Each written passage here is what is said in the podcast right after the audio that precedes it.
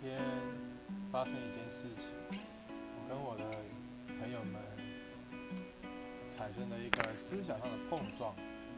主要是我认为说，哎，一个男生如果跟一个女生约会的话，那当然是先各不各，因为毕竟我不属于你，你也还不属于我，那凭什么我帮你付？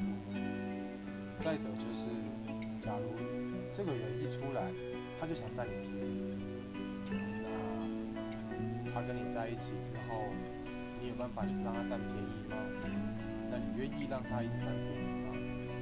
再来就是说你会希望一个一直占你便宜的人出现在你身边吗？